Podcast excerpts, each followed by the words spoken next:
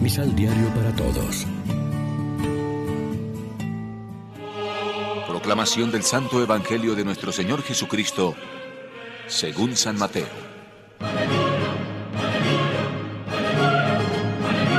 Entonces comenzó a reprender a las ciudades en donde sus milagros habían sido más numerosos y que, sin embargo, no se habían arrepentido. Ay de ti, Corosaín, ay de ti, Betsaida, porque si en Tiro y en Sidón se hubieran realizado los milagros que hice en vosotras, seguramente habrían hecho penitencia, vestidos de sacos y cubiertos de ceniza. Por eso Tiro y Sidón serán tratadas con menos rigor en el día del juicio. ¿Y tú, Cafarnaún, pretendes llegar hasta las nubes? Serás hundida en el infierno, porque si los milagros que se han realizado en ti se hubieran hecho en Sodoma, todavía existiría Sodoma. Por eso les digo que la región de Sodoma en el día del juicio será tratada con menos rigor. Lección Divina Amigos, ¿qué tal? Hoy es martes 13 de julio y a esta hora, como siempre, nos alimentamos con el pan de la palabra que nos ofrece la liturgia. Lo que decía ayer Jesús de que no había venido a traer paz, sino espadas y división, se ve claramente en la página siguiente del Evangelio.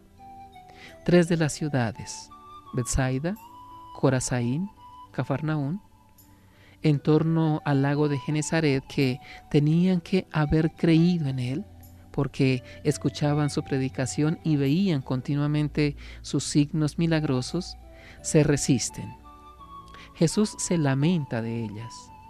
Las compara con otras ciudades con fama de impías o por paganas, Tiro y Sidón, o por la corrupción de sus costumbres, Sodoma, y asegura que esas ciudades malditas serán mejor tratadas que las que ahora se niegan a reconocer en Jesús al enviado de Dios.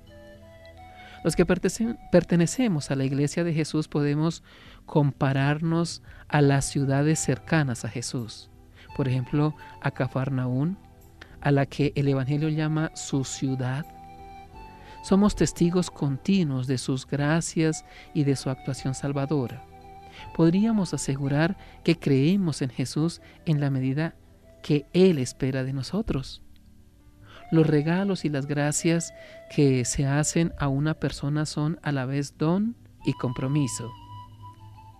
Cuanto más ha recibido uno, más tiene que dar. Nosotros somos verdaderamente ricos en gracias de Dios por la formación, la fe, la palabra, los sacramentos, la comunidad cristiana. Reflexionemos. ¿De veras nos hemos convertido a Jesús? O sea, nos hemos vuelto totalmente a Él y hemos organizado nuestra vida según su proyecto de vida. O tal vez otras muchas personas, si hubieran sido tan privilegiadas en gracias como nosotros, le hubieran respondido mejor. Oremos juntos. Señor, danos el valor de seguirte tal como nos pides. Danos fe para confiar plenamente en ti y abandonarnos por completo a tu voluntad. Amén.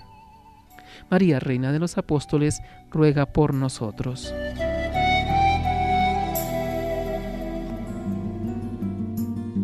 Complementa los ocho pasos de la Alexio Divina adquiriendo el emisal Pan de la Palabra en Librería San Pablo o distribuidores.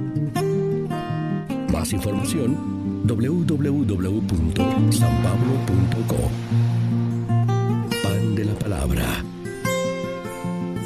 Vive la reflexión.